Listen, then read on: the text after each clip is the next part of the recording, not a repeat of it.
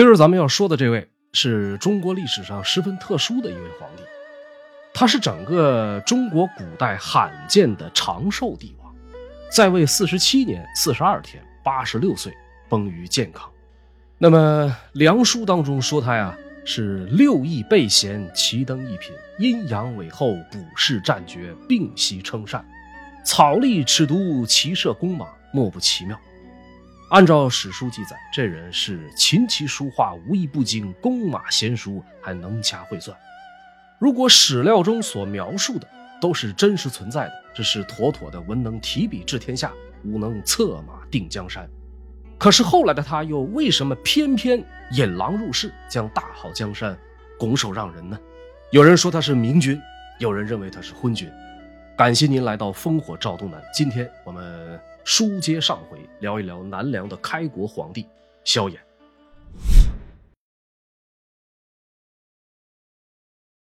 说来呀，也奇怪，当初萧衍与萧宝卷大战正酣，北魏皇帝元恪始终是按兵不动，丝毫没有趁乱夺取一杯羹的念头。直到萧衍坐稳皇位，他又突然决定南征。究其原因呀，改变元恪想法的主要有这么两。其一是逃到北魏避祸的南齐宗室萧宝寅，其二是被迫归降的南齐旧将陈伯之。话说这个北魏宣武帝景明三年里的一天，寿春守城的士兵啊，抓获了几个形迹可疑的人，其中有一位十五六岁上下的少年，气宇不凡，举手投足之间有一股自然流露的贵气。审问之下才知，此人是南齐明帝萧鸾的第六子建安王萧宝寅。宣武帝在得知萧宝寅来投之后啊，很是高兴，派出特使前往迎接，还为萧宝寅在洛阳准备好了鱼福宅邸。不久之后，南方传来了南齐末代皇帝萧宝融被杀的消息。萧衍本来是不想杀萧宝融的，但是沈约，就是《宋书》的作者。劝他不可慕虚名而受实祸。萧衍听从了沈约的意见，派人送去一块金子，赐死萧宝融。那么当时只有十五六岁的萧宝融表现的很爷们儿，说：“我死不需要吞金，有酒就足够了，拿酒来。”于是，一番痛饮，酩酊大醉，最后呢，被这个武士折颈而死。这就是南齐王朝末代皇帝最后的结局。那么，逃到洛阳的萧宝寅在得知这一消息之后，悲痛欲绝，跪在宫阙下请求北魏皇帝元恪发兵南伐，即便遭遇了狂风大雨，也丝毫不为所动。元恪被萧宝寅所感动，恰巧这个时候，南边又一员不得志的大将投奔了北魏，这个人就是陈伯之。陈伯之的经历可以说是非常具有南北朝特色。他是南齐末年的江州刺史，萧衍夺权成功以后，因为作战有功，晋号征南将军、江州刺史如故。陈伯之因为目不识丁，不认识字儿，凡有大事，全部依赖邓善、朱龙福等人。公元五百零二年，南梁天监元年，萧衍刚刚当上皇帝不久，陈伯之在邓善等人的挑唆下起兵造反，随后兵败，带着亲随投了北魏。短短几年功夫。这个陈伯之就在南齐、南梁、北魏之间改换门庭，就这样，在萧宝寅和陈伯之的合力劝说下，公元五百零三年秋天，北魏再次吹响了南征的号角，魏梁两国长达十余年的南北战争也就此拉开帷幕。这场战争啊，大致可以分为三个阶段。第一个阶段是从五百零三年秋到五百零五年秋。主要是北魏占据主动权。第二个阶段是从五百零五年到五百零七年，钟离之战。这个期间呢，南梁开始逐步反击，反败为胜。第三个阶段是五百零八年之后，双方开始僵持不下。那么在第一个阶段，南梁打的是相当狼狈，魏军兵分三路，东路以任城王元成为帅，先后攻克颍川、大县等城池。西路呢，派出大将王族统兵直入剑阁。咱们重点说一下这个中路益阳之战。这个益阳啊，在今天河南省信阳市附近，是南北朝时期一个相当重要的战略要地。当时南梁一边镇守益阳的是司州刺史蔡道公，而北魏一边负责攻城的是镇南将军袁英。袁英先率军抢占了咸守山，随后进围益阳。益阳城中呢，人马不足五千，粮草只够半年。在这种情况下，面对北魏大军几乎连续不断的攻城战，蔡道公想尽一切办法，苦苦支撑。元英命令魏军以大车载土，想要填平益阳护城河。蔡道公呢，就在河上布置蒙冲斗舰。魏军的大车只要一靠近，就万箭齐发。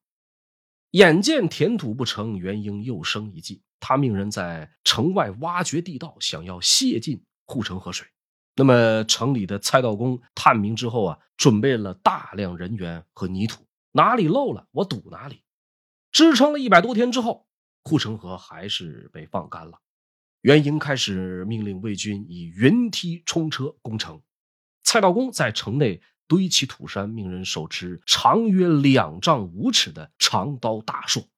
攻城的魏军有爬上城头的，见一个扎一个。就这样僵持了半年多时间之后，城内弹尽粮绝。蔡道公本人经过长时间的紧张劳累，一病不起。临死前，把他的堂弟、侄子以及诸将叫到床前，吩咐说：“我受国家厚恩，不能破灭寇贼。现在病情加重，恐怕时日无多。汝等当以死固节，不要让我空留遗恨。”随后，又把朝廷授予的节杖交给他的侄子，说：“既然不能奉此还朝，我想挟之同事，可以将其放入我的棺材，一同下葬。”看到这样一个情形啊，众皆流涕。蔡道公不久后就去世了。元英听说蔡道公死了，命令魏军加紧攻城。萧衍在得知益阳告急之后啊，先后派出曹景宗、王僧炳以及马先炳前往救援，但都没能救援成功。益阳城最终在援军无望、城内粮尽的情况下开城投降。但是这还不是让萧衍最肉疼的事情。公元五百零五年年初，凉州刺史庄秋黑病逝。没想到他的手下夏侯道谦竟以汉中做礼物投降北魏，这个釜底抽薪让萧衍大为震惊。虽然连忙派人前去收复失地，但终究是徒劳之举。自此，南北版图再度发生变化，东西七百里、南北千里的凉州十四郡被北魏收割，北魏达到了有史以来的最大版图。登基三年，萧衍就这样一直被动挨打。对于这位天选之子，这样的事情当然不能忍，因此，公元五百零五年十月，一番筹划之下，萧衍颁布北伐诏，天剑北伐就此开场，北魏南梁之间的大战也正式进入到了第二个阶段。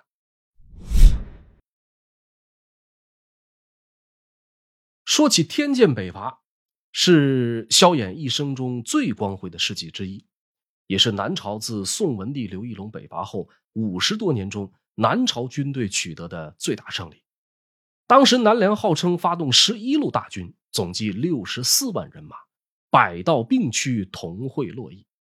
根据后来的史实推断啊，六十四万人马水分太大，保守估计这一次北伐的兵力应该至少在二三十万左右。其军容之盛，器械之精，就连敌国北魏都评价为百数十年所未之有。然而，如此倾全国之力的一场大战，出战却并不顺利。因为谨记宋齐两朝手足相残、自取灭亡的先例，萧衍对自家亲戚手足极为优待，甚至到了宠溺的程度。因此，他让毫无战场经验、仅仅是长相出众的六弟临川王萧红担任主帅。没想到战争刚刚开始，萧红就遇上了老熟人陈伯之，两下一交锋，梁军首战失利，这让萧红啊很是没有面子。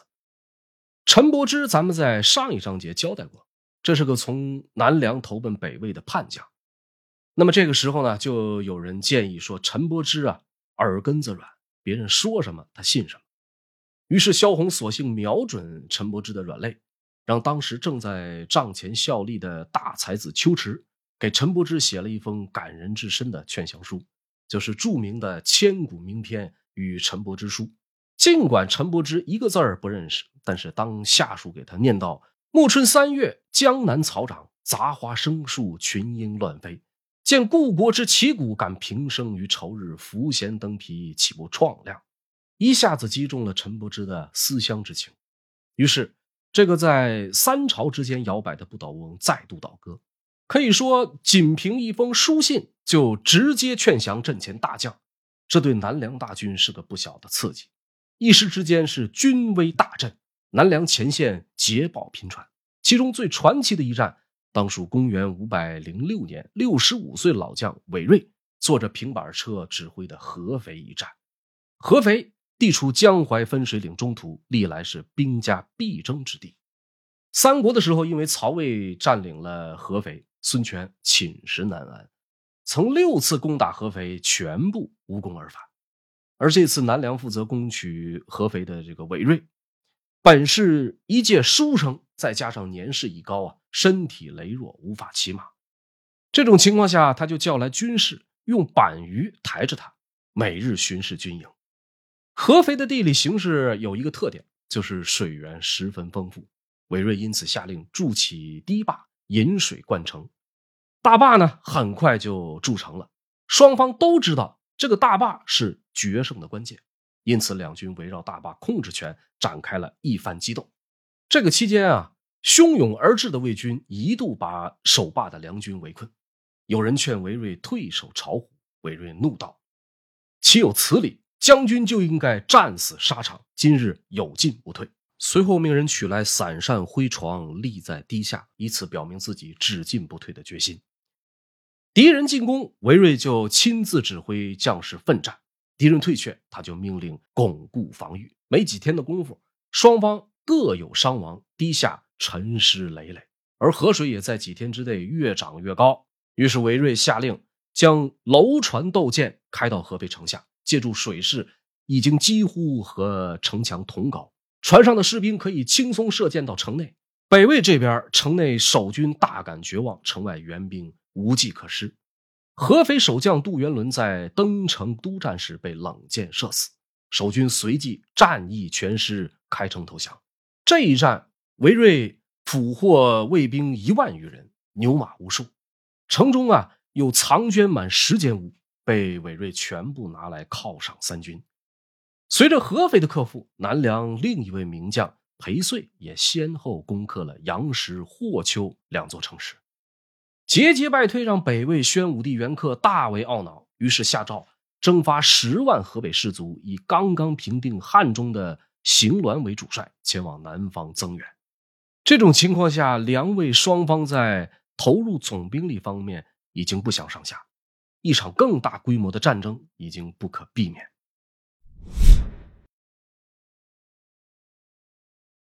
北魏宣武帝元恪派出邢鸾、杨大眼增援南方战场，邢鸾为主，杨大眼为辅。这个杨大眼乃是求池国国主狄仁杨难当的后代。史书记载他少有胆气，跳走如飞。因为是侧室所生，早年其实并不受杨氏宗亲的待见。北魏孝文帝迁都洛阳的时候，委派李冲到军中挑选能够领兵的人才。杨大眼在这个时候呢，跑到李冲面前毛遂自荐。李冲对杨大眼的第一印象并不好，杨大眼就说：“大人有所不知，看下官给你露一手。”说完就找来一根三丈长的绳子，绑在发髻上，然后就围着教场飞快的跑了起来。说这杨大眼跑的有多快呢？史料记载：“绳直如矢，马驰不及，见者莫不惊欢。”那绳子在脑后绷得笔直，好像箭矢一般，速度快的连马都追不上。这种情形，我早年在周星驰的电影里边看到，当时只觉得夸张搞笑。后来看了杨大眼的史料，才意识到星爷啊诚不欺我。那么杨大眼这一手绝技，把李冲也看傻了眼，当下就说：“自千载以来，未有一才若此者也。”随后便任命杨大眼为君主。被宣武帝派去增援的邢鸾和杨大眼，这一文一武、一勇一智，配合的很好。自出兵以来，是所向披靡，一路打到淮河，与中山王元婴协同作战，与南梁萧红带领的这个主力部队啊，两军对峙起来。俗话说得好：“兵熊熊一个，将熊熊一窝。南梁的韦睿、裴遂这帮人再厉害，也架不住有个贪生怕死的顶头上司。就在北魏元婴行辕会合建制梁军总部洛口之后，看到敌军步步紧逼，南梁总指挥萧红开始有了退兵之意。我们从整个天剑北伐，萧红屡次处理不当，不难看出，这个人几乎是毫无领兵打仗的才能，而且刚愎自用，胆小怕事。听说了萧红啊想要退兵，来到中军大帐议事的主将们还是比较震惊的。大家一开始都保持沉默。过了一会儿，早年辅佐过萧衍父亲萧顺之的吕僧真说了一句：“知难而退，不亦善乎？”言外之意就是江湖险恶，不行就撤吧。萧红紧跟着也说：“我亦以为然。”担任副总指挥的柳谭首先表示质疑：“自我大兵所临，何成不服？何谓难乎？”名将裴遂紧跟着说。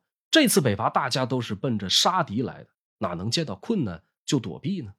那么这个时候呢，旁边有一员勇将，名为马先炳，也坐不住了，直接对萧红说：“王安得亡国之言？天子扫境内以属亡，有前死一尺，无却生一寸。”意思是大王，你怎么能说出这种亡国之言？圣上集全国之兵交给你，只可前死一尺，不可却生一寸。这马先炳话音刚落，又一员勇将昌义之站了出来，须发皆张，手指吕僧真，大怒道：“吕僧真可斩也！岂有百万之师初未逢敌，望风而退？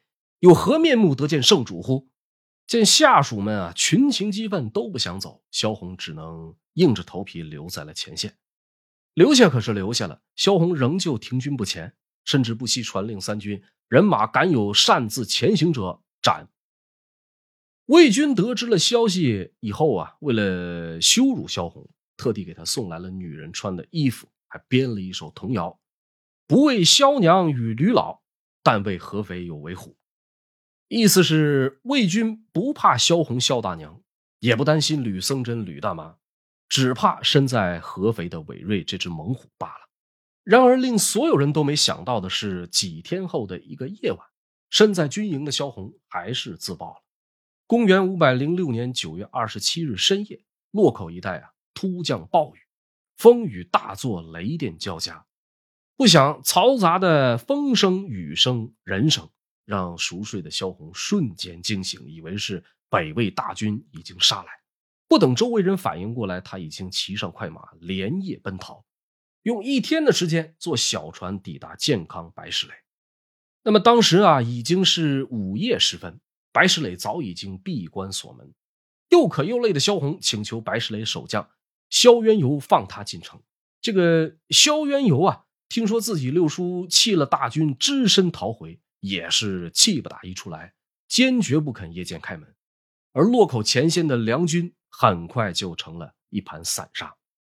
萧红不辞而别以后，身在洛口的梁军就很快乱成了一锅粥。士兵们丢盔卸甲，四处奔逃。魏军闻讯而来，连追带杀，擒斩士卒五万余人，俘获将校四十多人，缴获军粮三十万担。元婴轻轻松松就攻占了洛口，顺势包围了重镇钟离城，给国家造成了如此巨大的威胁，军队如此巨大的损失。罪魁祸首萧红居然一点责任没负，反而在哥哥的宠溺之下，在第二年又加官进爵。当上了司徒、太子、太傅，可以想见朝中大臣对萧氏皇族会是什么样一种看法。这也为日后的侯景之乱埋下了伏笔。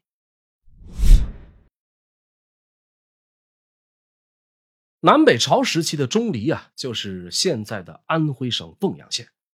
从钟离到建康有多远呢？直线距离三百多里，放到现在，如果开车，大概只需要两个多小时的车程。这么近的距离，一旦钟离失守，也就意味着鲜卑铁骑可以直抵长江。为了防止最坏的情况发生，萧衍准确判断战机，征兵二十万救援钟离，还重新启用了益阳之战作战不利的曹景宗作为统帅。而钟离城内带着三千守军的昌义之，更是一次次抵挡了二十万魏军的攻城大战。钟离城位于淮河南岸，为了便于运粮和攻城啊，有一处大沙洲，名为邵阳洲。北魏的元英啊，就选择在邵阳洲两岸各搭建一座跨河大桥。元英自己守在南岸负责攻城，让杨大眼守在北岸负责粮运不济。魏军以此为根据，对钟离围攻不止。咱们在之前几期视频当中啊，也讲到过，南北朝时期北军的优势在于骑兵，而南朝军队的优势呢在于水师。北军擅长奔袭，南军擅长防守。再一个，时间的选择也很有讲究。春秋之间，南方雨水丰沛，便于舟船往复。再加上北人不习惯南方暑热，所以一般北朝南伐都会选择在九十月份秋高气爽的季节。这个钟离之战啊，从公元五百零六年的十月开始，一直到次年正月冬春之交，魏军的攻势持续了三个月的时间，但是却始终没有进展。这个期间，梁武帝萧衍派出曹景宗率二十万大军前往钟离救援。两军焦灼之际，又诏令老将韦睿率军赶赴前线。韦睿深知兵贵神速，十天时间就从合肥赶到钟离，与曹景宗两军会合之后，鉴于魏军已经占据邵阳洲头，韦曹二将决定于邵阳周围登陆，筑起这个营垒，牵制魏军。借助水师的优势，韦睿趁着夜色率军悄然登陆，呃，并在一夜之间筑起营垒，结周围城。清晨醒来的魏军看到相隔不过数百步的地方，突然多了许多梁军的连环营寨，全都大惊失色。中山王元英更是倚仗基地，感叹梁军有如神助。杨大眼亲率万余骑，想要攻其不备。韦睿劫车为阵，以两千强弩将其杀退。杨大眼本人也被飞弩射穿右臂，带伤逃回。转一天，元英亲自率众来战，韦睿乘坐素木小车，手执百角如意，指挥战斗。一天之内啊，数次交锋，魏军丝毫没占到便宜。到了晚上，魏军前来接应，箭飞如雨。韦睿的小儿子韦安劝其下城避箭，韦睿坚持不许。不知道什么原因，军中发生了小规模的骚乱。韦睿于城上厉声呵斥，骚乱很快得以平息。一连数天，魏军毫无办法击破韦睿营寨，反而折损了不少人马。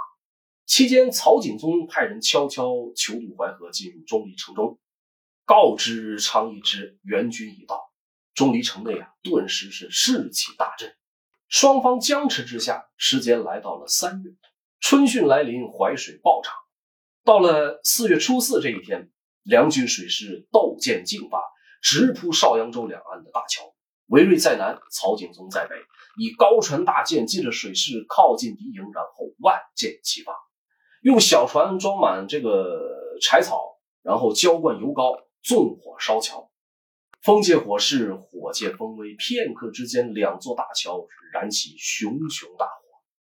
派出敢死队，再对这个桥墩进行进一步的破坏。很快，两座大桥相继崩塌，魏军大小营寨四十余座被接连攻破。这一场大战是烟尘蔽日，喊杀震天，梁军将士无不以一当百，魏军大败。中山王元英看到河桥尽毁，当即弃营逃走。梁书记载邵阳州一战。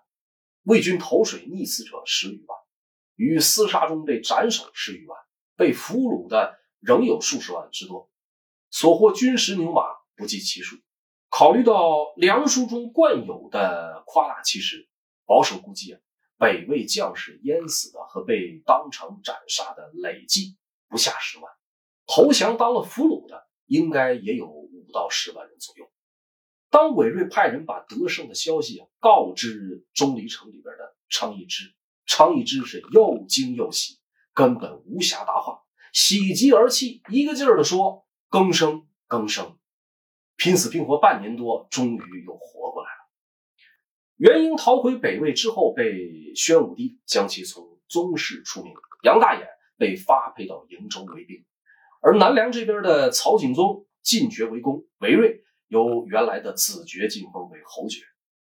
钟离之战在南北朝时期的意义相当重大，对北魏而言，这是南北对峙以来所有军事行动中损失最大、影响最为深远的一次战争。北魏国运自此后逐步走向衰败，而对南梁甚至整个南朝历史来说，钟离之战是一次空前的大胜利，是南北交战以来所谓有之大捷。为南梁五十余年的统治奠定了基础，南北朝的实力对比也自此发生了改变。钟离之战之后啊，南梁和北魏还打过一场渠山之战，结果仍是以北魏惨败告终。萧衍这边因连续打赢钟离、渠山，自信爆棚，一心想收复寿阳，便于公元五百一十四年天建十三年冬天。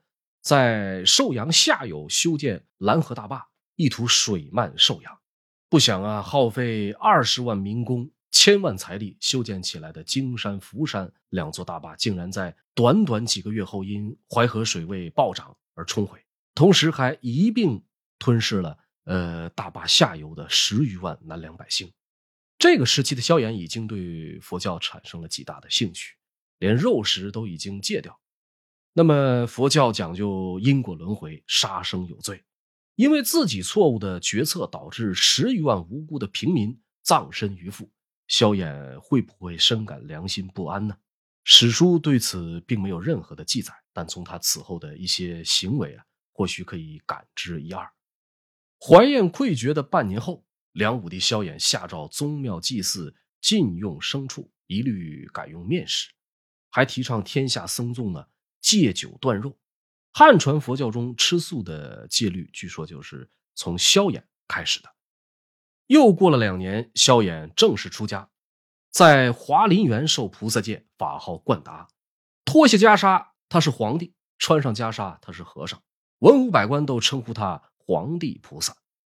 此后三十年，萧衍不仅谨守佛戒，不食酒肉，不近女色，更是先后四次舍身出家。直到一众王公大臣出巨资向寺庙奉赎，萧衍才重新当回皇帝。梁武帝一心向佛，绝非偶然。从他本人所写的“少时学周孔，弱冠穷六经，晚年开试卷，游日应众星”，可以知道他的信仰实际上是历经了儒、道、释三个阶段。提到南朝佛寺，多数人第一时间会想起那首著名的唐诗：“南朝四百八十寺，多少楼台烟雨中。”其实，在梁武帝的时代，佛寺远不止这些。根据有关史料记载，梁武帝末年，健康的寺庙有七百余所，占全国寺庙总数的四分之一。那么，寺庙多了，僧人的数量自然就会增加。根据史料。梁武帝崇佛未久的时间节点，建康城里的和尚尼姑数量多达十余万；而在南梁相对比较鼎盛的时期，建康城约有一百万的人口。这样两组数据可以比对出，保守估计，在梁武帝的时代，建康城中平均每十个人里边就有一个是僧尼。那么我们都知道，出家出家人呢是不必交粮纳税的，也不服徭役兵役，长此以往。就要动摇国之根本，所以除了咱们前面提及的舍身出家、建寺度僧，是梁武帝宁佛的又一突出表现。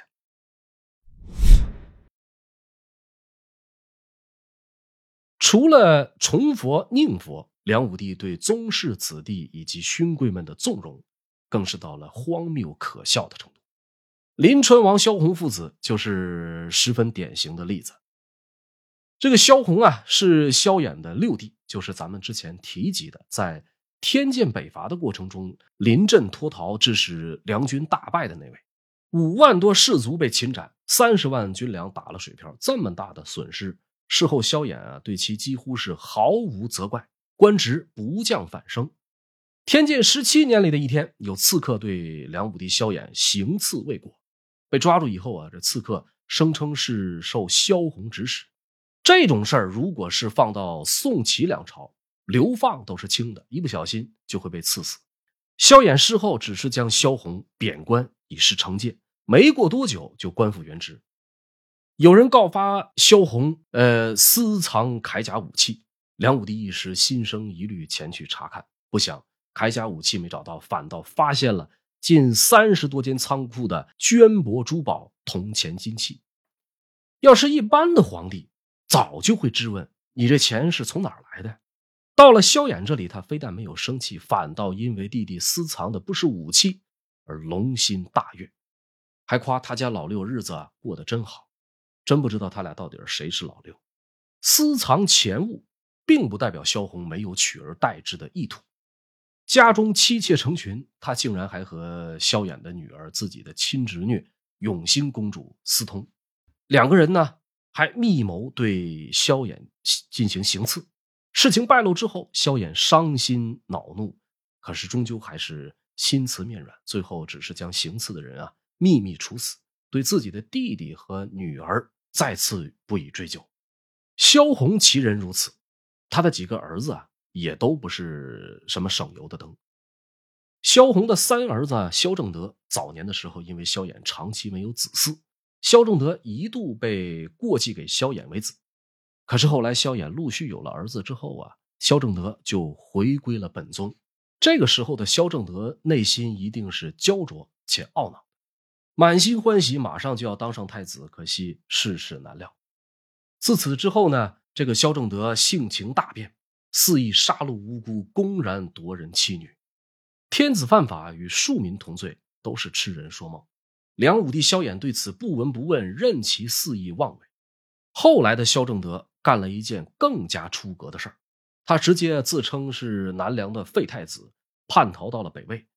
可是北魏的人们知道了他的底细，都觉得这是一只喂不熟的白眼狼。所以跑到了洛阳的萧正德被极度的边缘化，北魏朝廷呢对他爱答不理，南北两地极大的落差让他大感失望。就这样过了一年多，他又找机会跑回了健康，而萧衍呢对其也只是狠狠的数落了一通，没有任何惩罚，反而立马恢复了他的爵位。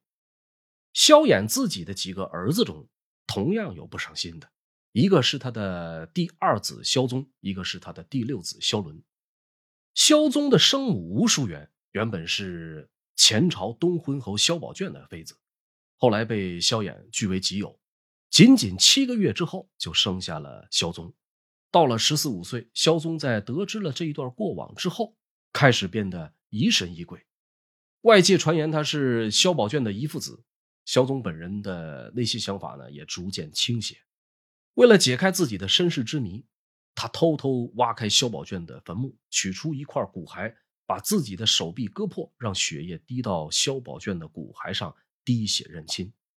为了进一步印证这个方法是有效且科学的，萧宗呢不惜将自己刚刚出生不久的亲生儿子杀死，埋骨以示。滴血认亲的结果已经无从知晓，但是几年之后。萧宗突然找到了一个合适的时机，带着几名心腹叛逃了北魏。对此，萧衍啊是又气又恼，一度哭到气绝。除了消除萧宗的爵位，对外仍宣称他是自己的儿子，只是精神出了问题才投了北魏。萧衍的第六子萧伦外任刺史的时候，有一次微服出访，问一个卖鱼的小贩说：“你觉得咱们现在这个？”刺史怎么样啊？小贩可能啊是说了一些，呃，让萧伦觉得不太入耳的话。结果这个萧伦大怒之下，下令让鱼贩生吞鳝鱼而亡。说有这么一次，萧伦在路上遇到了送葬的队伍，也不知道他是怎么突发奇想，上去就把人家孝子的这个丧服扒下来，自己穿上，然后趴在地上是嚎啕大哭。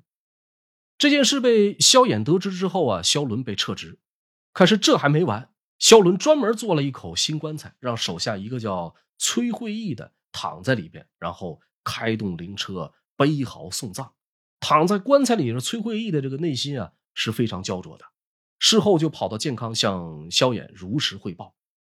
这种自导自演为老爹出殡的戏码，让梁武帝萧衍派出专人将这位六皇子请回健康。随后呢，免官削爵，可是没过几年，就又恢复了萧伦的爵位。类似萧红、萧正德、萧伦的例子，在梁武帝统治后期还有很多。对待亲族勋贵一味的纵容，特别是在萧衍皈依佛门之后，本着宽大为怀的根本态度，萧衍特别忌讳判人重罪。久而久之，王侯骄横转甚，或白日杀人于都街，劫贼亡命，咸于王家自溺。对待自己的亲人以及功臣之后无法约束，导致光天化日之下于闹市杀人时有发生。犯了重罪的人也都乐于藏匿到这些王侯的家里，急于梨树，缓于亲贵，对当时的社会秩序以及萧衍本人的权威，都产生了一定程度上负面消极的影响。话说，公元五百四十七年，梁武帝太清元年正月里的一天，已经八十四岁的萧衍啊，做了一个梦。他梦见中原牧首以地来降，举国欢庆，天下太平。大概二十多天以后，东魏的大将侯景派来使者，以河南十三州向南梁请降称臣。在高欢死后，侯景和高澄势同水火。侯景叛乱以后，先投西魏，没有得到足够的信任，又转投了南梁。就在侯景来使的前一天，负责观测天象的太史记录了一条白虹贯日的异常天象。古人啊认为太阳是君王的象征，白虹则意味着兵器。对于天子而言，白虹贯日从来都不是什么好兆头。西晋永嘉二年，曾连续两个月出现白虹贯日。不久后，就发生了五胡乱华、永嘉之乱。而这一次呢，本来精通阴阳术数的萧衍，对白虹贯日啊视而不见，并很快接纳了侯景归降，封其为大将军、河南王。随后派人前往接应。侯景自东魏叛变以后，河南就成了一锅乱炖。先发制人的高澄呢，先后派出大将韩轨和袁术，在颍川城让侯景吃了大亏。迫使他不得不以东荆州、北兖州、鲁阳、长社四座城换取宇文泰的救援。一心北定中原的萧衍盲目且心大，即便侯景筹码越来越少，仍派出十万北伐大军支援他。只是啊，令侯景大失所望的是，梁武帝早已不是创国之初的精明人，他放着久经沙场的老将杨侃不用，偏偏任人唯亲。用了无能的真阳侯萧渊明，致使寒山大战兵败如山倒，南梁全军覆没不说，萧渊明也被对方俘获。最直接的结果就是让侯景被慕容绍宗追着暴打，最后只能带着八百多人的残兵，狼狈的逃窜到南边的寿阳，在那里占城为王，落脚南梁。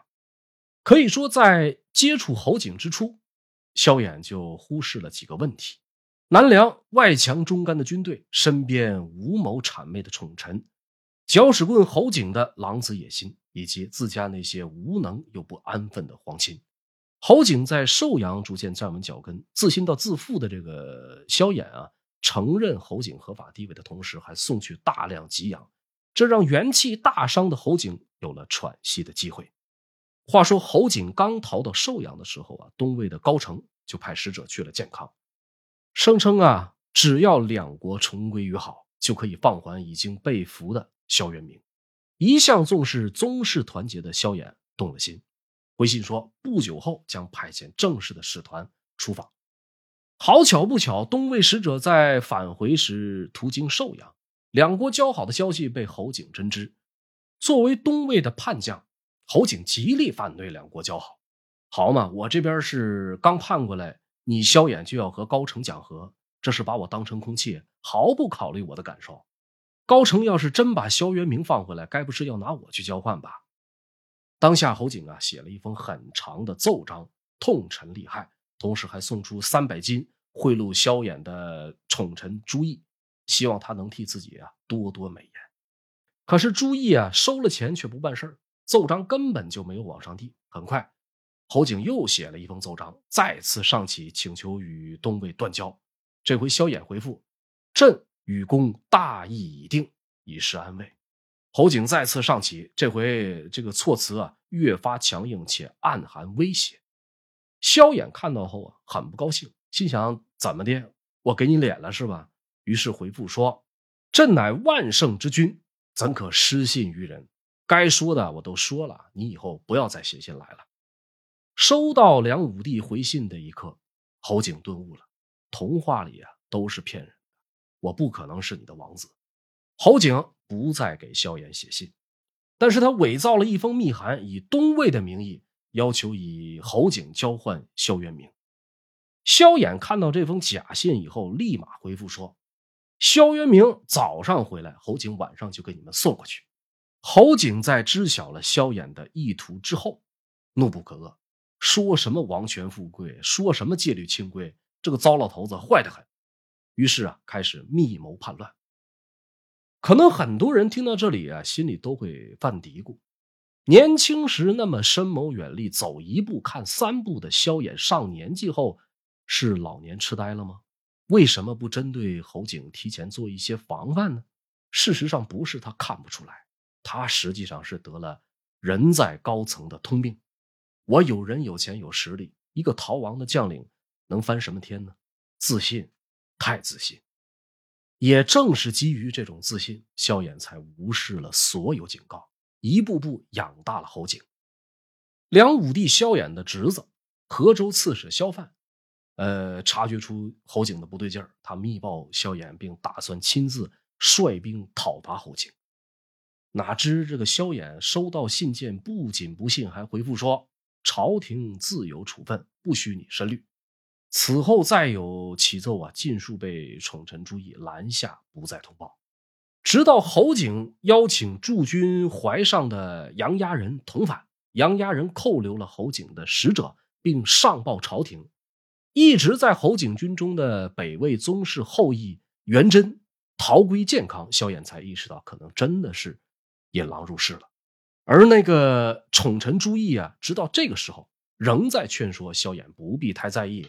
他侯景不过区区数百人，翻不起什么风浪。就这样，公元五百四十八年八月，侯景在寿阳起兵反梁。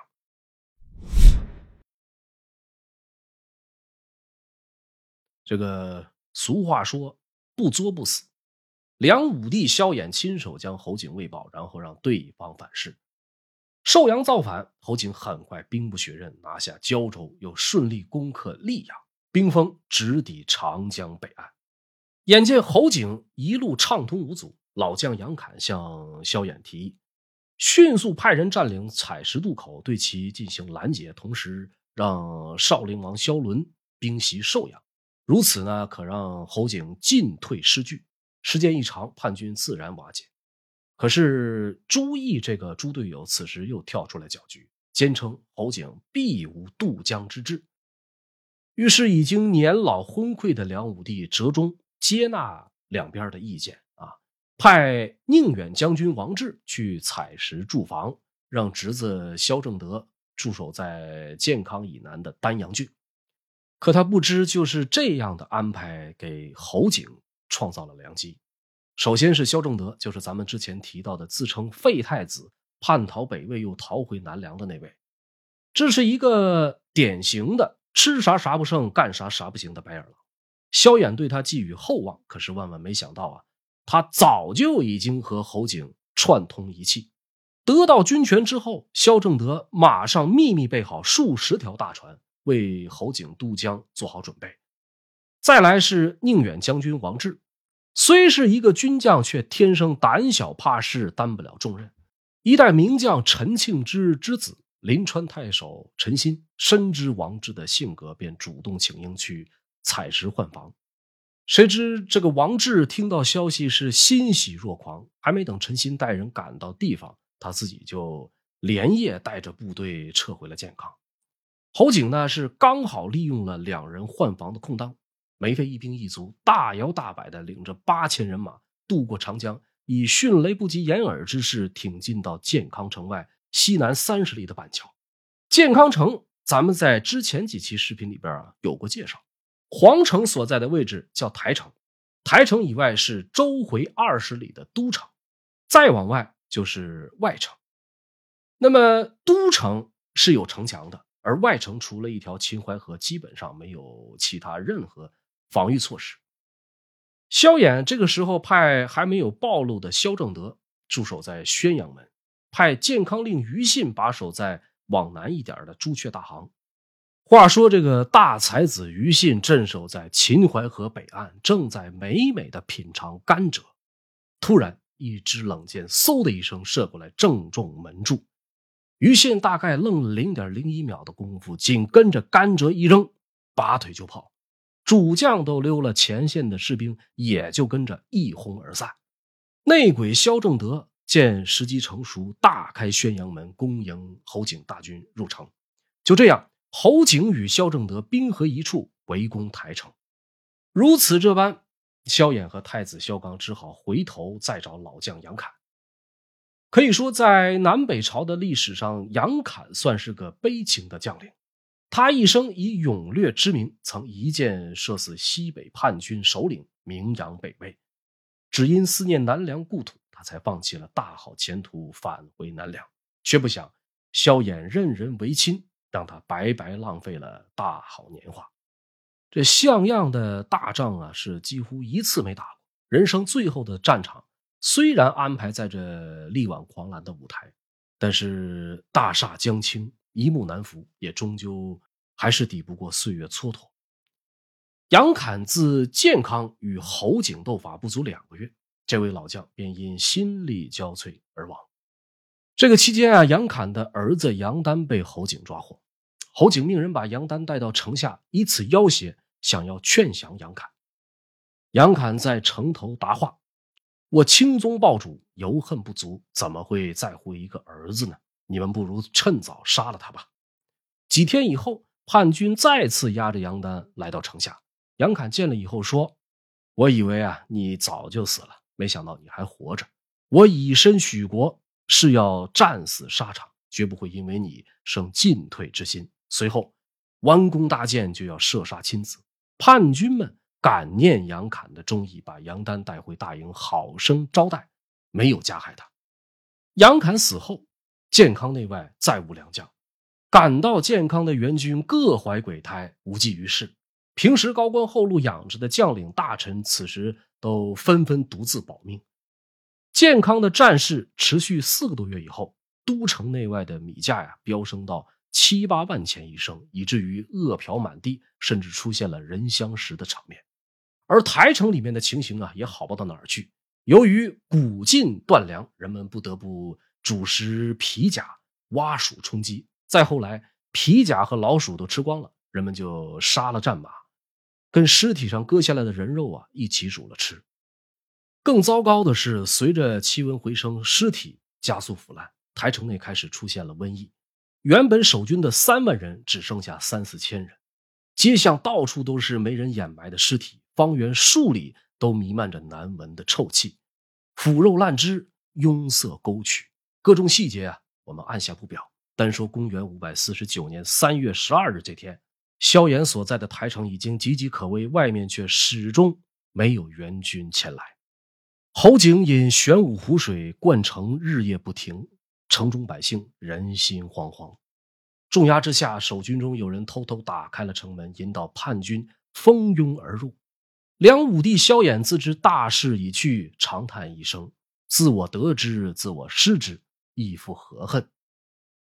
侯景在五百甲士的护卫下闯入皇宫，面见萧衍，极不自然的以臣子之礼跪拜之后，端坐在玉座上的萧衍仍然不失人君气度。他神色不变的问侯景：“清酒在军中，想必一定很辛苦吧？”侯景默然无语。萧衍又问：“清河州人，而敢至此？妻儿还在北边吗？”侯景仍不说话，萧衍继续问：“卿初渡江时有几人啊？”侯景终于开口说道：“千人。”围攻台城又有几人？达十万。今有几人呢？率土之内，莫非己有？梁武帝萧衍至此不再发问，两人的会面草草结束。出宫以后，侯景对左右讲：“我常聚安对敌，使任交下。”从来都是泰然自若，没有担心害怕的感觉。今日见萧老头，反倒有点战战兢兢。这难道就是天威难犯吗？我以后不可再见他了。随后，侯景撤掉了皇宫侍卫，将萧衍软禁宫中。尽管台城不远处仍驻扎着数十万南梁大军，但不管是萧氏皇族还是朝廷将领，都清楚的知道大势已去。于是，以萧伦为代表的王爷、刺史率领各自人马返回蜀地。柳仲礼等萧衍手下的大将也丢盔弃甲，向侯景投降。萧氏皇族中最大的祸害萧正德，此时才突然清醒。侯景挟天子以令诸侯，即便是挟持，也想挟持正牌的南梁皇帝，与他这个半路杀出来的皇亲没关系。一场战争，他赔上了全部家业支持侯景，还将自己的女儿嫁给对方为妻，到头来只混了个侍中、大司马的官自己的名声却也遗臭万年。当然，最惨的还是八十六岁的萧衍。由于他不想听从侯景的摆布，在侯景自封丞相以后，与其在政务上屡次发生冲突，这让侯景啊深深忌惮的同时，也大为光火。为打击萧衍的气焰，侯景便以无视他的要求为要挟，时常让萧衍三餐不饱，饥寒交迫。这可把年事已高、过惯安乐日子的萧衍折磨得够呛。饿了没几天，萧衍的身体便每况愈下，一下子就病倒了。躺在自己的寝宫里，再怎么难受也换不来照顾他的人。萧衍的结局有多惨呢？据说临死之前啊，他孤零零的躺在床上，觉得自己嘴中发苦，想吃点蜜水润喉，可没有侯景的命令，宫中人谁都不敢给他拿。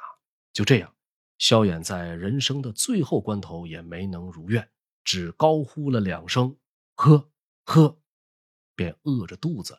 离开了人世，开创南梁的高祖梁武帝就如此结束了漫长的一生。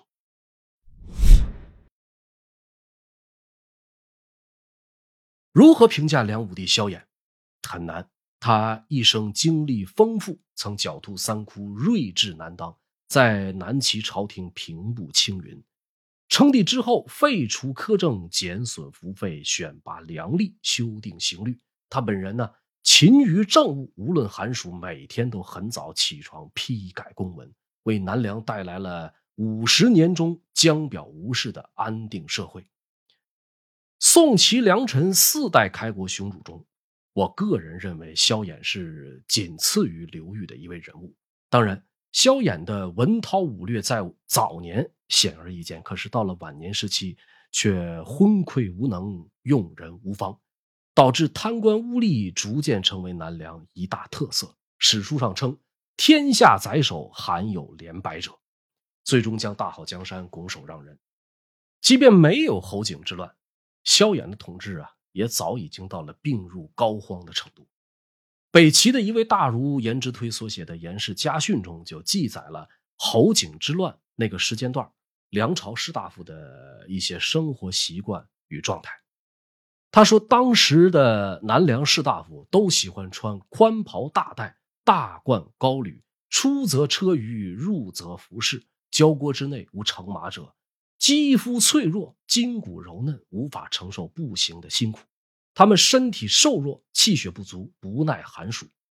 当时的健康令王父，相当于今天北京市市长级别的人物啊，愣是从来没有骑过马。”看到有马在嘶鸣跳跃，总是十分恐慌。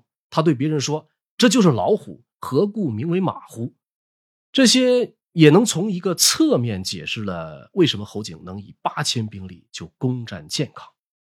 那么，中国历史上除了康熙、乾隆、汉武帝、辽圣宗耶律隆绪、万历之外，萧衍是在位时长排名第六的皇帝。